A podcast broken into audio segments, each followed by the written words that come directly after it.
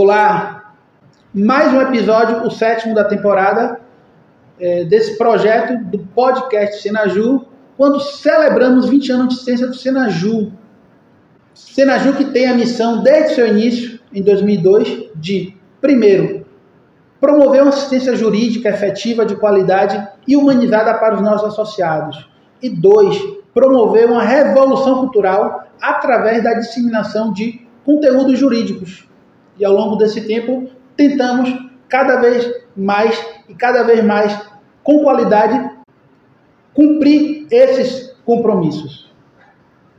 Falando de disponibilização de conteúdos jurídicos, aproveito aqui com muita honra, muita satisfação, anunciar o curso de Direito Militar, quando vamos conversar sobre direito constitucional militar, direito previdenciário militar, direito administrativo militar, direito penal e direito processual penal militar. Nos dias 17 a 20 de outubro, vamos promover esse curso que a gente vai trazer conteúdos na teoria e também vamos avançar para a prática. Um curso que é, tem como público-alvo o próprio militar, o bacharel em direito e o advogado. Até porque direito militar é uma disciplina extremamente importante para um mercado extremamente forte, para um mercado com muitas demandas nessa área, mas que é desconhecido da maioria dos profissionais que trabalham nessa área. O Senaju, há 20 anos, vem trabalhando com o direito militar. Bem, eu sou Fabiano, advogado, coordenador jurídico do Senaju, e ao meu lado hoje aqui temos o Dr. Tiago Matias, um amigo, mas também advogado e coordenador do Senaju. Ao longo desses 20 anos, eu posso dizer que fomos os advogados, firmamos uma parceria aqui nessa área criminal e eu estava revendo recentemente, agora na ocasião dos 20 anos, que nesse tempo foram mais de 3 mil processos disciplinares e judiciais acompanhados e fizemos nada mais, nada menos do que 6 mil audiências, tanto em processos disciplinares, muita corredoria foi feita nesse tempo, e como também os processos criminais, de juizado criminal a tribunal do júri. Seja bem-vindo, doutor, ao nosso projeto que você faz parte desde o início. Olá, olá, Fabiano. Olá a todos. É, primeiro eu queria destacar a, a, honra que é estar participando desse projeto, do podcast. 20 anos do Senaju, como você bem pontuou, são 20 anos de assistência jurídica efetiva, de qualidade e de uma revolução cultural na PM, na sociedade da Bahia. É, é uma honra para mim, reitero. São 20 anos do Senaju, dentre os quais 18 eu faço parte Comecei como estagiário em 2004, depois 14 anos de formado já, e aqui no Senaju. Como você bem falou, são 20 anos prestando uma assistência jurídica, e no âmbito criminal, penal, a gente já tem essa vasta, esses números, inclusive, me surpreendem, né? Que no dia a dia a gente não, não para para analisar, e é um número expressivo. Eu posso dizer que, além de expressivo, exitoso na sua grande maioria, Sim. independente da, da, dos resultados dos processos. Obviamente que a gente busca sempre defender os interesses, mas advogado não pode prometer resultado. Não pode prometer Ele resultado. Prom... E nós aqui nunca prometemos nunca resultado. Desde o início do Sinaju, é uma situação que, inclusive, causa um certo desconforto às vezes. Porque quando a gente conversa com cliente do crime, que quando a gente conversa com um cliente que esteja respondendo a, a, a um crime, é, às vezes a gente não fala o que ele quer ouvir. Aliás, às vezes não. Geralmente a gente fala. A gente fala a verdade. A gente fala a verdade. É, a gente nunca promete é, resultado. A gente promete trabalho, esforço, dedicação e aí isso a gente cumpre. Como eu falei, né, são 18 anos aqui no Senaju e uma das primeiras lições que eu aprendi quando ia no batalhão de choque conversar com um cliente preso Primeira pergunta, ou dele ou da família, é quando é que eu saio daqui? E a gente nunca dizia um prazo, uma data, a gente prometia e cumpria sempre diligenciar a soltura dele. Então, é isso. O Senaju está aí, são 20 anos e a gente, nessa labuta, hoje está aqui para conversar sobre um tema bom, temas bons, um tema que a gente bons, à vontade. né? Exatamente. Então vamos lá, vamos lá. Estou aqui à disposição para a gente poder bater esse papo. Certo. Nesses 20 anos, nesses processos, muitos deles são militares. Sim. E o principal conceito que a gente tem hoje para poder definir essa questão é a questão do próprio conceito do crime militar. Crime militar que sofreu uma mudança significativa no seu conceito agora em 2017. Sim. Até 2017, crime militar era aquele que estava disposto exclusivamente no Código Penal Militar. Hoje mais não. A partir de 2017, com essa alteração legislativa, passou a ser qualquer crime É o pode uma- ser considerado crime militar, o independente, né? independente de onde ele esteja é, previsto. E aí, sobre crime militar, só para poder contextualizar, em 2004, Senaju lançou seu primeiro livro, o Temas Jurídicos Aplicáveis ao Policial, a Revolução Cultural na Polícia. E eu tive, naquela oportunidade, a honra, o prazer, a satisfação de escrever alguns artigos do, desse livro. Escrevi, um deles foi sobre a prisão provisória e a liberdade processual na justiça comum e na justiça militar. E nesse artigo, em 2004, eu escrevi sobre o conceito de crime militar. Vamos lá. Na época eu escrevi que crime militar é todo ato típico, antijurídico e culpável, comissivo ou omissivo, de natureza propriamente militar e disposto exclusivamente no Código Penal Militar, quando praticado por militar da ativa contra militar da ativa, contra militar da reserva ou contra civil em lugar sujeito à administração militar, ou quando praticado contra o patrimônio sob a administração militar. Esse conceito que eu trouxe em 2004, em 2017 deixou de existir, ou melhor, sofreu uma Alteração. alteração. A partir de 2017, qualquer crime pode ser considerado militar, desde que esteja entre as condições previstas no artigo 9 do Código Penal Militar, que é a bússola que trata sobre o o conceito de crime militar. Então, hoje, por exemplo,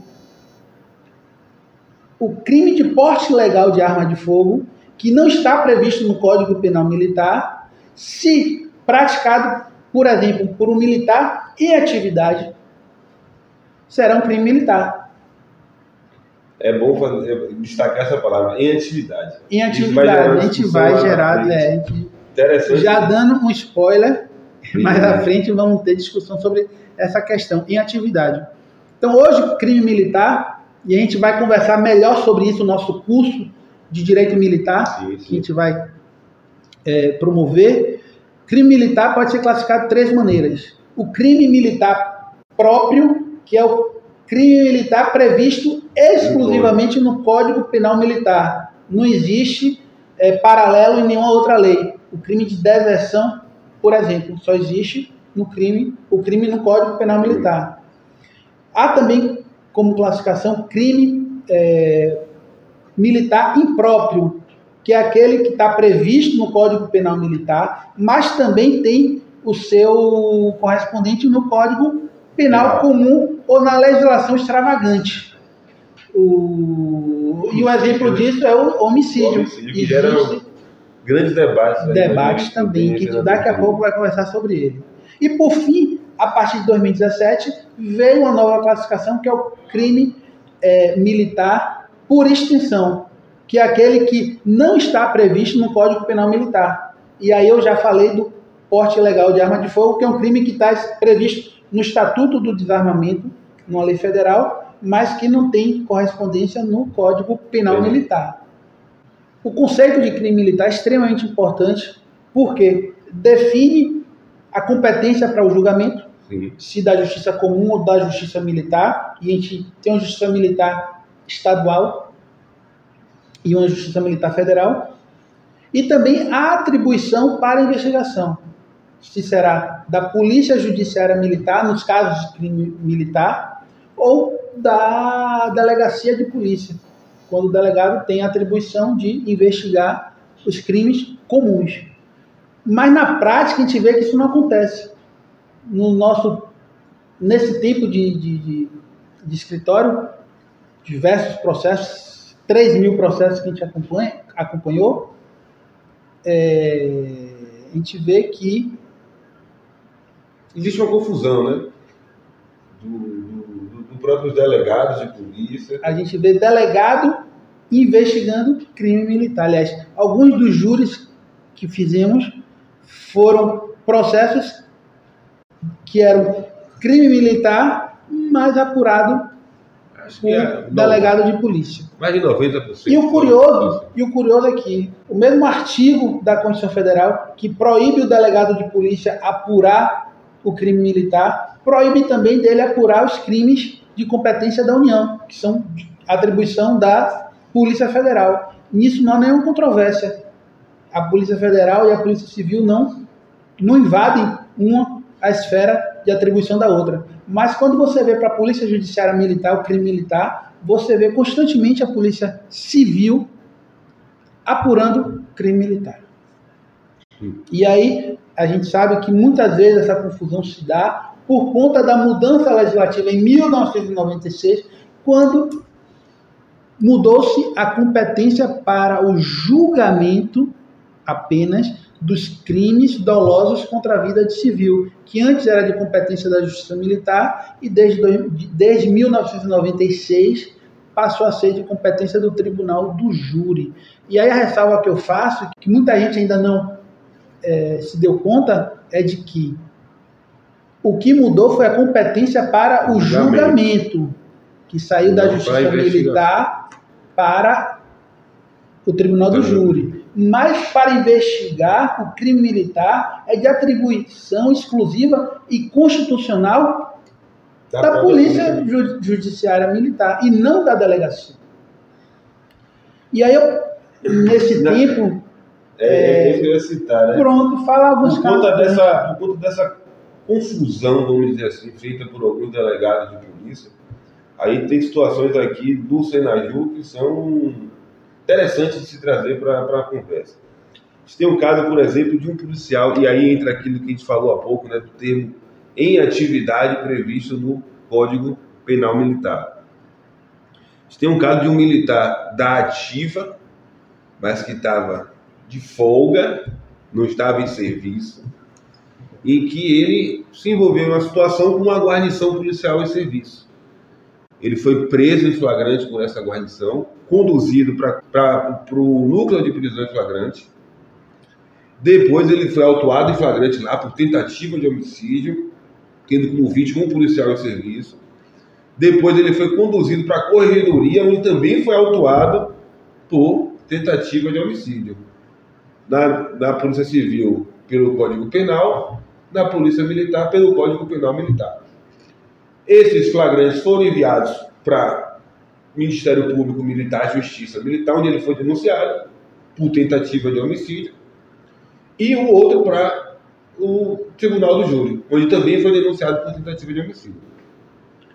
Diante daquela duplicidade de acusações, nós provocamos o juiz militar e do, da vara do júri, e ambos se declararam competentes para julgar. O juiz militar dizia se tratar de um crime militar e o juiz do júri se dizia tratar um crime comum. O conflito positivo de competência foi suscitado no tribunal e nesse caso específico o tribunal entendeu que em atividade é o policial militar na ativa, independente se ele está de serviço ou não.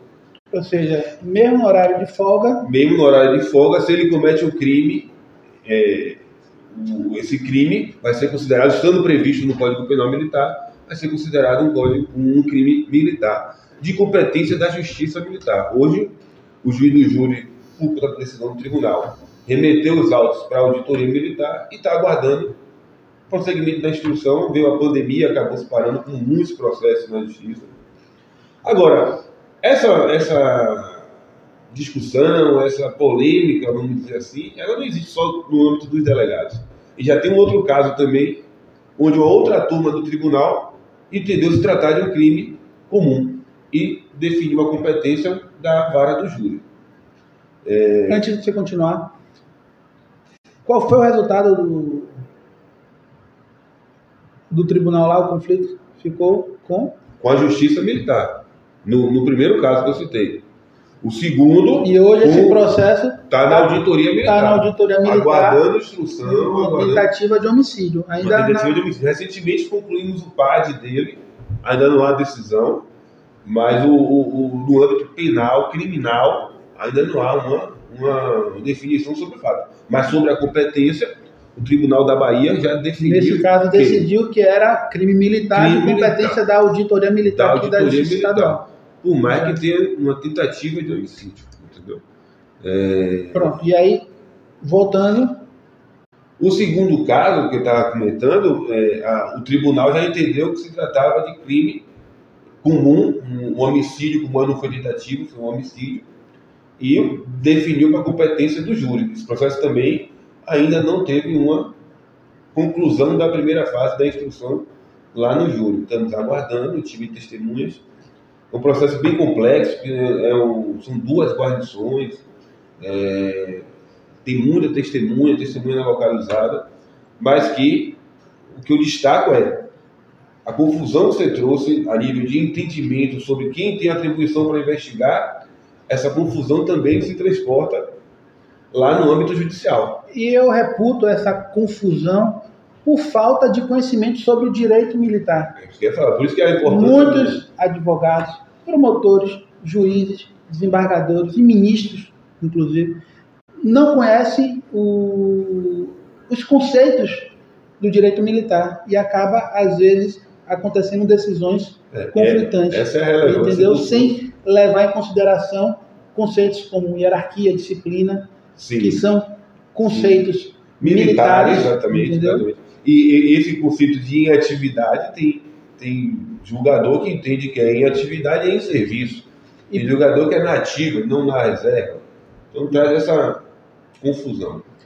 E é importante é, essa discussão, essa conversa, porque justifica a realização do curso de, do curso de Direito Militar, que... que... vamos pegar essa experiência de 20 anos de existência do Sinaju, você aqui tem 18 anos, eu tenho 20 anos, embora não pareça. Você com 18 anos aqui né? trabalhando sobre é, com o direito militar. Sim, sim. E, é, o direito eu, militar eu, na eu, prática. Eu também reputo um, a gente que trabalha aqui vê a importância desse, desse direito militar. É, às vezes policiais são acusados de, de crimes militares, vão para a auditoria militar e alguns profissionais, por não terem a instrução é, na, na, academia não, não, não dominam o assunto e acabam, podem vir a prejudicar o, o militar que está sendo acusado é. de um crime. É, por isso que eu reputo lamentável, vamos dizer assim, não existia uma disciplina regular de direito militar na grande parte das faculdades, na, das uhum. universidades. Por exemplo, onde eu, onde eu me formei, não, não tinha não, na grade curricular o direito militar. Nem na minha também. Eu consegui estudar direito militar num curso de pós-graduação no Rio de Janeiro em 2012. Bem, crime militar traz para a gente também a questão da atribuição para investigar como competência para julgar. julgar. Os crimes dolosos contra a vida de civil é de competência do tribunal do júri. Tribunal do Júri, inclusive, que recentemente a gente participou já pós-pandemia e tivemos mais um êxito. Não é fácil. E eu queria que você falasse um pouco sobre a preparação sobre esses julgamentos, que eu sei, até porque na parceria aí já de alguns anos, fazemos, não é fácil. Não. Primeiro que é, é, é uma grande responsabilidade, né, Fabiano? A gente está lidando ali com o maior bem jurídico também do, do, da pessoa, que é a questão da liberdade. O maior, mas um bem muito importante, que é a liberdade, uma condenação no, no tribunal do júri para o militar, a depender, pode representar, inclusive, uma demissão da polícia, que vai ter uma repercussão não só na vida pessoal, é, dele, mas familiar também, grandes transtornos.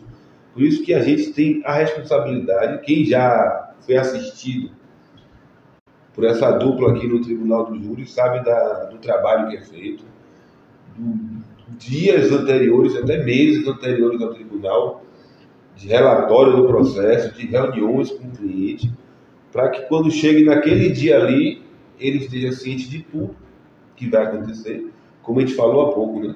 Sempre expondo a verdade para ele. Vai ser difícil, você vai ouvir coisas que não, não são boas de se ouvir, você vai estar numa verdadeira montanha russa. É o termo que, é que você a, a, a, teoria que eu trago, né? É, a questão da montanha russa, que, que vai ter os tá altos bom, daqui a pouco tá ruim, é.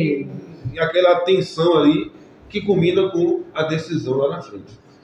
E que vai passar, da mesma forma que a montanha russa isso, acaba, o isso, brinquedo para, passa. o acaba e, passa, entendeu? Não é fácil, mas... Graças ao, ao trabalho que a gente tem efetuado aqui, tem passado de forma positiva para os clientes. Até porque a gente conhecer os detalhes do processo faz muita, muita diferença, diferença, na hora de um debate. Teve um caso que eu me lembro que foi bem emblemático, que eu trouxe a questão do primeiro indiciado no inquérito e que o Ministério Público desconhecia, achou que o cliente da gente tinha sido acusado desde o início, de ter é. sido preso em flagrante. E aí, quando eu mostrei que no início do inquérito tinha uma outra pessoa que estava sendo investigada, a, a, promotora tomou aquele susto. E até me lembro que eu falei, doutor, ela falou, eu estudei o processo, doutor, não tem. Eu falei, então o estudo da senhora é seletivo. Na verdade, e aí é... houve uma zanga por parte dela, depois a juíza veio justificar em nome dela. Não, mas mostra que a preparação, o estudo de, detalhado do processo faz muita diferença. Aí, um, um, outro caso de, de, estudo detalhado foi o, julgamento que foi interrompido por conta do, do apagão em Salvador. Salvador não, no Brasil. Isso, onde ali aquele júri a gente já estava, nós dois contra um determinado promotor do Ministério Público aqui, e quando interrompeu o júri, no outro julgamento ele já veio com reforço. Veio com reforço. Ele falou, ele falou exatamente isso. O doutor estava perdido naquele ali, vi que vocês iam ele... conseguir êxito e tive que trazer um reforço. E aí veio de galera. A gente se atentou para uma prova que não tinha se atentado no processo, uma prova pericial, inclusive, algo meio que elementar no tribunal do júri. É, e ele, quando viu aquilo, se aproveitou do apagão para solicitar o juiz a, trazer fosse dissolvido o conselho de sentença e marcar o novo júri. Era, eu, a expressão que ele usava muito era tiram, lembra? Tirambaço. Tirambaço, é Foi um tirambaço. E a prova pericial mostrava o contrário. É, ou seja, mais um dos êxitos que a gente teve nesse caso, certo? Lembrando que às vezes o êxito não é a absolvição, não, nunca prometeu a absolvição, a falou certo? Tem, é. A gente nunca foi contra os fatos, até porque os fatos às vezes iria prejudicar a própria defesa. A gente promove, a gente promete é, é, dedicação. Dedicação. É, o desempenho. Resultado é o resultado, independente, às vezes, por exemplo, esse último júri que a gente fez, a, a defesa anterior vinha com uma linha de defesa da legítima defesa. Contraditória aos Ao argumentos do cliente. A gente, esse último, inclusive, foi contratado somente para o julgamento. o julgamento lá, o debate lá, o final. E a gente conseguiu convencer ele de que aquela lei de, da legítima defesa não era interessante para ele. Por mais que houvesse um risco, inclusive, de uma condenação por um homicídio culposo, a gente entendia que era melhor seguir Até porque, só para poder contextualizar, era o seguinte: no seu interrogatório na delegacia, na justiça, ele sempre alegou disparo acidental. certo? acidental, não intencional, Exatamente. certo? E aí o advogado da primeira fase vem traz o seguinte, não, ele cometeu crime em legítima defesa. Aí eu falei, olha, tem alguma contradição aí. Exatamente. Enquanto na autodefesa você diz, estudante falando com o cliente, você diz que é, o tiro não foi intencional, o seu advogado disse que o tiro, sim, foi intencional, mas que você estava querendo se defender. E aí, aí vem... Isso muda todo o contexto, inclusive até a própria competência de defesa. Tal. Só que a gente já chegou no final. Ou seja, esse, esses exemplos que citamos aqui do, do, dos promotores que não estavam preparados, não, tinham estudado, independente, não estou aqui entrando no mérito da competência do promotor, não é isso? Isso. E nem os motivos também, até porque é um júri atrás do outro, às vezes. Isso. É, mas quando a gente vê também muitos advogados no júri aí como aventureiros. Com uma E tem o, S. Quaresma, Um né? colega da um colega lá de Minas Gerais. Gerais, deixa claro, o júri não é local para aventureiros. Porque, justamente por isso. É. Você não pode aventurar um- uma consequência na vida de um, do acusado, de uma pessoa, para estar ali brincando. Você tem que ser incisivo, você tem que ser efetivo, tem que ser combativo. E acho que nossos júris, a grande maioria, teve combates bons com o Ministério. Sim, respeitosos, mas. É o ápice da advocacia Isso. criminal inteira, o, né? Advogado, Wes, traz uma outra frase, que é no júri, o advogado É o é o protagonista. E é justamente por quê? Porque o juiz tem o seu papel bem definido, ele não pode avançar, ele tem que cumprir ali um ritual, certo? Embora ao final a decisão seja dele, a sentença seja dele, a decisão dos jurados, mas a sentença é dele, o, o Ministério Público também tem um papel bem definido ali, ele tem que acusar com base apenas na decisão de pronúncia, ele não pode Não pode avançar avançar em nada. entendeu? E já o advogado, pelo próprio princípio constitucional da plenitude de É o defesa, ápice da defesa. é o ápice da defesa. Então, assim, é, só reforça isso. E a- voltando um pouquinho para a questão do preparo, do- dos debates lá, que é algo. Você fica naquela ansiedade. É, e quando vai para a sala secreta, então. a gente teve o caso aqui do. Como a gente pode dizer que foi um 4x3, porque chegou no 3x3. É, foi verdade. E era um júri que a gente.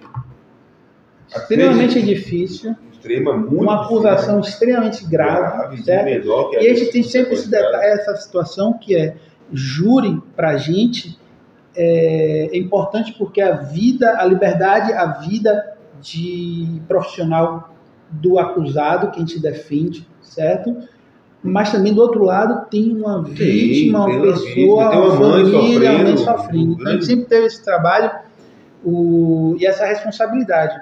Óbvio. Mas o trabalho da gente ali é fazer a defesa do policial, Independente do, do do. cliente. Ainda teve casos aqui, esse que o do apagão, a família estava lá, a mãe chorando, Exato. camisa, e a gente não podia, por mais que seja sensível à dor daquela família, a gente não podia esmorecer na defesa. E se prender aos fatos. Lógico. E às vezes os fatos por só já. Era, era, um caso, era um caso, um caso que, inclusive, a gente tinha que falar sobre o comportamento da vítima. A gente teve que falar sobre o comportamento da vítima. É isso. Que Até porque a o- estratégia ali foi de legítima defesa. Exato. Então tinha, tinha laudo toxicológico. E não íamos negar o o dos fatos. O- Mas estava falando aí da questão da votação, e eu sei que você Ah, ia sim, falar sim. Da, da guarnição lá, os quatro militares, A 13 terceira companhia. isso, acusados do cometimento de um crime de homicídio de uma criança. E sequestro e outras coisas mais. E a votação para mim ali foi extremamente complicada. O, só para poder também É explicar. teste para cardíaco. Eram quatro acusados e a votação pelos jurados é pessoal. Ele vota, se condena ou absolve cada um dos acusados. Sim, sim, sim. E nesse caso, a guarnição eram três militares homens e uma militar mulher, uma perfém. E eu me lembro que o- o- a votação estava 5 a 2. A votação estava 5 a 2 para os homens. Só quando chegou na mulher, ficou um 3 a 3 que surpreendeu. Eu falei, poxa, o júri vai absolver os três homens já tinham absolvido os três homens e ia condenar a Perfém, porque ficou 3 a 3 E aí aquela leitura do último voto, acho que foi na, nesses 20 anos de Sinaju, foi o momento mais tenso da minha carreira profissional, sem dúvida nenhuma. É porque ia ficar. Tava complicado. 3 a 3 e o último voto ia decidir se absolvia ou se condenava. E aí veio A absolvição. a absolvição, o júri reconheceu a inocência da guarnição e ali foi a tese da gente foi negativa de autoria, ou seja, eles não tinham realmente nada a ver com aquela situação. Lembro também depois o promotor veio conversar comigo, parabenizar e dizer que não ia recorrer porque se convenceu de que realmente não tinha nada a ver É, com o, o crime. Desses detalhes todos eu não me lembro muito bem, não, sua memória está excelente. Mas eu me recordo desse fato que teve essa tensão toda e depois veio a absolução, o reconhecimento do, do Ministério Público, o que acho que em todos os júris teve esse reconhecimento, isso. porque a gente combate o bom combate ali. Sim. A gente vai para a guerra, mas com respeito a eles e, e, e mostrando competência para estar ali, não sendo sempre- aventureiro. E eu já tenho um ritual antes do debate, é, lá no júri, eu chamo o promotor, promotora e converso. Olha, meu objetivo aqui, mostra os jurados, não é convencer eles, não. É convencer o senhor. Se eu conseguir convencer o senhor, a senhora, de que o meu cliente é inocente, certo? Eu já estou satisfeito. E realmente, Mas tem alguns que é difícil de convencer. É. viu? Mesmo, mesmo as provas todas ali, eles continuam na, naquela sanha de condenar, esquecendo que um dos papéis do Ministério Público também é ser o fiscal da lei. Não só Fiscal saber acusar por acusar. Entendeu? Em si, o júri é, é uma das maiores paixões do, do- do direito penal, na advocacia criminal. A gente que escolheu essa área de, de atuação, se especializou, pode dizer, desde o- uma instrução lá na primeira fase, é algo que você tem que ser combatido desde ali. Até porque aqueles elementos de prova que estão sendo colhidos vão ser utilizados lá na frente. Se você não presta atenção, não conduz a instrução de modo a já se valer dela lá na frente, isso pode causar um prejuízo também. isso. Então o júri não começa quando Não começa acaba o 422 e é o designa a data do julgamento. Isso. O júri começa lá no recebimento da denúncia. o júri pra gente nunca foi somente o, O julgamento. debate ali, Não. o grande final, né? O grande final, né? O grande final. O júri pra gente, a estratégia começa realmente desde, do, às vezes, do inquérito. É isso que eu ia falar, buscar A gente, delegacia. a né? gente nunca quis surpreender ou trazer aquelas teses mirabolantes. Eu acho que não funciona. A gente tem que trabalhar desde o início já com a tese, sempre sendo claro, as alegações finais da gente sempre foram claras no sentido, olha, a tese é essa, e, E a gente vamos vai, até o final. e vamos Mas até o final, e sempre vitorioso até agora, certo? Já. Bem, o tema é extremamente instigante, apaixonante, jure para quem faz, Não, né? aqui Isso- passava 20 episódios contando casos e E um episódio único a gente não vai, não, Não ia vai conseguir conseguir. avançar, certo? não vai. O... E aí eu já convido todos vocês para o próximo episódio. Próxima semana a gente vai conversar sobre busca pessoal, que é um assunto também extremamente relevante, de respeito direto à atividade do policial, Policial. militar. Teve uma decisão Certo? polêmica. Uma decisão recente, polêmica do do STJ. STJ, sexta turma do STJ. Vamos explorar um pouquinho. Isso. Conversar Outros também sobre também, outros né? temas, É. certo? Mas a gente convida para o próximo episódio, certo? Isso. Bem, hoje, 7 de setembro, Independência do Brasil, uma data extremamente pertinente para a gente lançar mais um episódio. O podcast tem a proposta de disseminar conteúdo jurídico para proporcionar conhecimento e esse conhecimento de alguma maneira leva à independência, conduz, conduz né? à independência. Então, eu quero registrar hoje, feriado 7 de setembro, independência do Brasil. O podcast Sinaju é um projeto que tem o apoio institucional do San Martin Fernandes Advogados Associados. Pronto. Até o próximo episódio.